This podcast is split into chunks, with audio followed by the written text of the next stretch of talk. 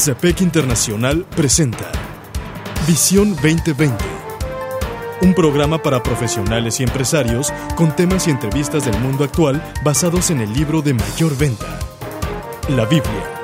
Esto es Visión 2020. Iniciamos.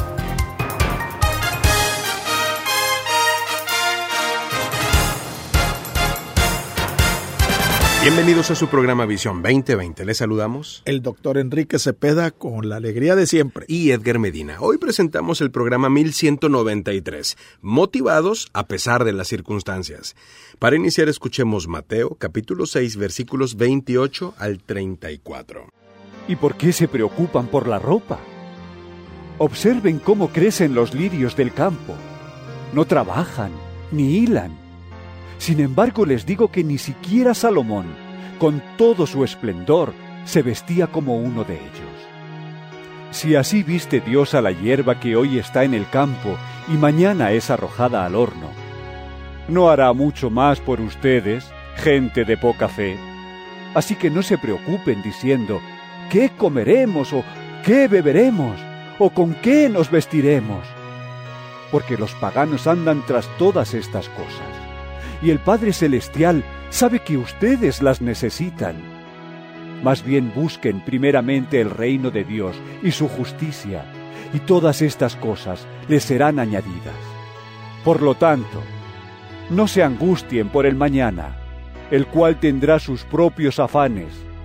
Cada día tiene ya sus problemas. Doctor, pues este es un programa realmente muy interesante basado en una de las reflexiones de Maná de Lunes, escrita en esta ocasión por Rick Warren, que es pues el autor de Una vida con propósito y un autor muy prolífico, pero sobre todo eh, muy fino en Así es. sus notas y comentarios. Y muy profundo. En esta ocasión nos habla acerca de cómo permanecer motivados cuando nos sentimos cansados, fatigados, desesperados muchas veces porque las circunstancias parecen adversas. Así es. Dice que hay un dicho que frecuentemente se usa en los eventos deportivos que también va bien para casi todos los esfuerzos de la vida diaria, incluyendo el lugar de trabajo. No es cómo comenzar, sino cómo voy a terminar. Sí. La pregunta es aquí, ¿cómo voy a terminar? Fíjese, el otro día, viendo la, la palabra éxito, me di cuenta de algo muy interesante. El origen de la palabra éxito, la raíz etimológica, es la palabra en latín que significa salida. ¿Sí? Eh, Eh, eh, éxito, de cierto. viene, por ejemplo, en inglés, exit, Exit, significa exit, es cierto. salir. Y resulta que la palabra salida y la palabra éxito tienen la misma, la misma base. Y la misma Y raíz etimológica. la misma raíz y, y- y básicamente es, es la idea. O sea, ¿cómo es que vas a salir? ¿Cómo Así es que es. vas a cómo vas a acabar? Ahorita estás en una situación muy difícil, pero al final la salida es lo que cuenta. Es lo importante. es decir, lo importante, sí. Cuando arranca una nueva iniciativa, tal como el lanzamiento de un producto innovador, una imaginativa estrategia de marketing o la aplicación de las nuevas tecnologías, usualmente se experimentan altos niveles de entusiasmo. Las expectativas y esperanzas son altas a la espera de resultados, pues que lo, lo- lo mejor del mundo, por así decirlo. Muy prometedores. Sí, muy prometedores. Sin embargo, estos picos de energía y entusiasmo rara vez son constantes. Así es, esa es la realidad. No es raro que las personas se desilusionen, se desanimen y se cansen a la mitad del camino de un reto difícil, sin importar cuánto valga la pena y el proyecto. Bueno, aquí él menciona algo que debe de poner mucha, mucha atención cada uno de los que en este momento amablemente nos están escuchando. Las emociones comienzan a desaparecer y la realidad se impone sobre el trabajo duro y pesado para finalizar el proyecto. Y eso es cierto, ¿eh? Especialmente si tú tienes un jefe que no te deja superar, que no te deja realizar. Que te apachurra, Sí, sí, que te detiene, que te, que te ata las manos. que te limita. Y qué frustrado cuando alguien, tu jefe te frustra, la, no, no, no te da oportunidad para la creatividad. Bueno, no te da oportunidad para la iniciativa. Claro, esa es una circunstancia difícil y a veces no es el jefe, ¿qué tal cuando es el papá? ¿Qué tal cuando es el cónyuge? La persona que se convierte en esa circunstancia difícil. Esta persona tenía un jefe, pues que era el tope, pues no podía hacer nada. Y estuvo a punto de renunciar al trabajo. Pero antes de renunciar, leyó lo que dice Mateo capítulo 5, ahí en el Sermón del Monte, de orar por él, de bendecirlo, de hacerle el bien, de amarlo. Y se arrodilló ahí en su oficina, trancó la puerta y dijo, Señor, ayúdame a amar a mi jefe, ayúdame a orar por él, ayúdame a bendecirlo. Eso lo despertó a él Lo a un, liberó. a un nuevo futuro, Qué bueno. porque ya no lo vio como un enemigo, sino lo vio con otros ojos. Y él pudo hacer, salir de su frustración, vamos a ponerlo de esa manera. Claro, es una manera de, de- de- de poder vencer con herramientas, con armas bíblicas, circunstancias reales, muy prácticas. Aquí es donde en esos momentos nos ayuda a mantener los asuntos en la perspectiva correcta.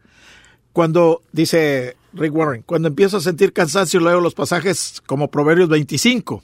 Me sirve como un buen recordatorio de que mis sentimientos no son una medida fiable de cómo van las cosas. Por ejemplo, ¿qué dice Proverbios 25, 28? Como una ciudad abierta y sin defensas es el hombre sin control de sus Qué sentimientos. tremendo, ¿eh? Los sentimientos pueden volar y pueden ir de una espiral, por lo que no podemos confiar en nuestras emociones si queremos terminar con éxito lo que hemos iniciado. Y fíjate qué, qué importante es, no son los sentimientos, pero los sentimientos nos frustran, los sentimientos nos bloquean, nos detienen la iniciativa.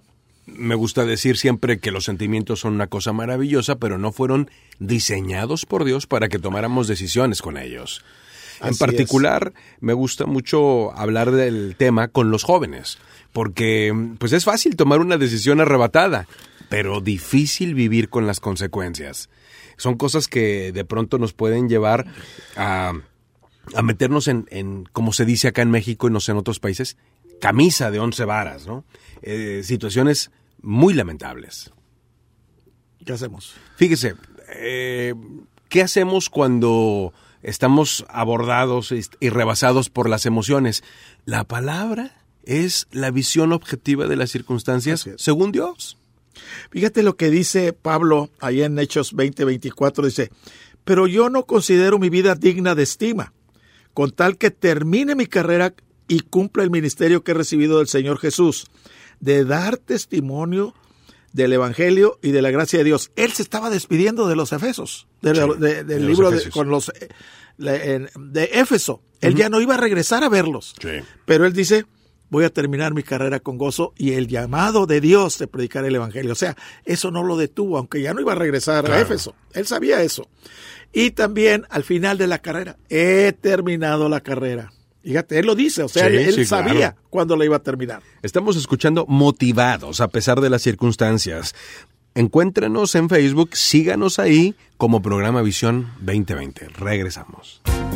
En Visión 2020 nos interesa conocerle. Escríbanos a apartado postal 1960 en Monterrey, Nuevo León, México. Código postal 64000. Si nos quiere escribir por correo electrónico, la dirección es todo seguido y en minúsculas. Visión 2020 Internacional arroba msn.com.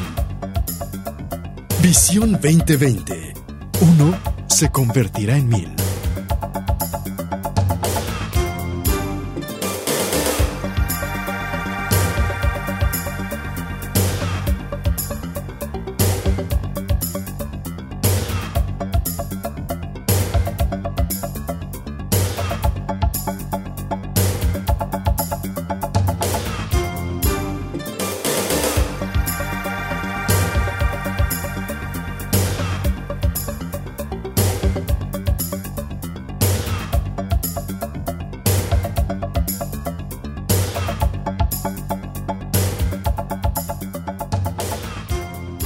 Doctor, continuamos con este programa titulado Motivados a pesar de las circunstancias, basado en una reflexión que escribe Rick Warren para Maná de lunes y quienes eh, lo deseen compartir con alguien más o volver a escuchar pueden encontrarlo en nuestro canal de YouTube como el programa 1193. Nos encuentran ahí como programa Visión 2020.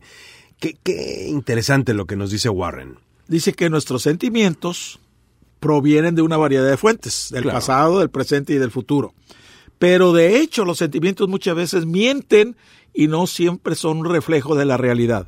Bueno, no solo eso, sino que la vida es compleja Así es. y muchas veces se tiene que vivir con sentimientos encontrados. Así es. Mira lo que dice Proverbios 14, 13. Aún en la risa, el corazón puede doler y la alegría puede terminar en pena. Fíjate qué interesante. ¿eh? Bueno, alguien lo ha dicho así. A veces me río para no llorar. así es. Y fíjate que la gente suele comparar la vida a una montaña rusa, lleno de una combinación de subidas y bajadas, pero en realidad la vida es más como los rieles de un tren. Sí. ¿Y qué, qué, qué nos quiere decir con esa parábola aquí el señor Rick Warren? Bueno, un riel representa las cosas buenas y positivas de la vida y el otro representa los malos elementos, los dolorosos, los muchas veces dañinos de la vida. Tenemos que reconocer una verdad simple. Siempre encontraremos buenos y malos momentos. Pues siempre. Ahora, aquí hay algo muy importante y tiene que ver con la actitud.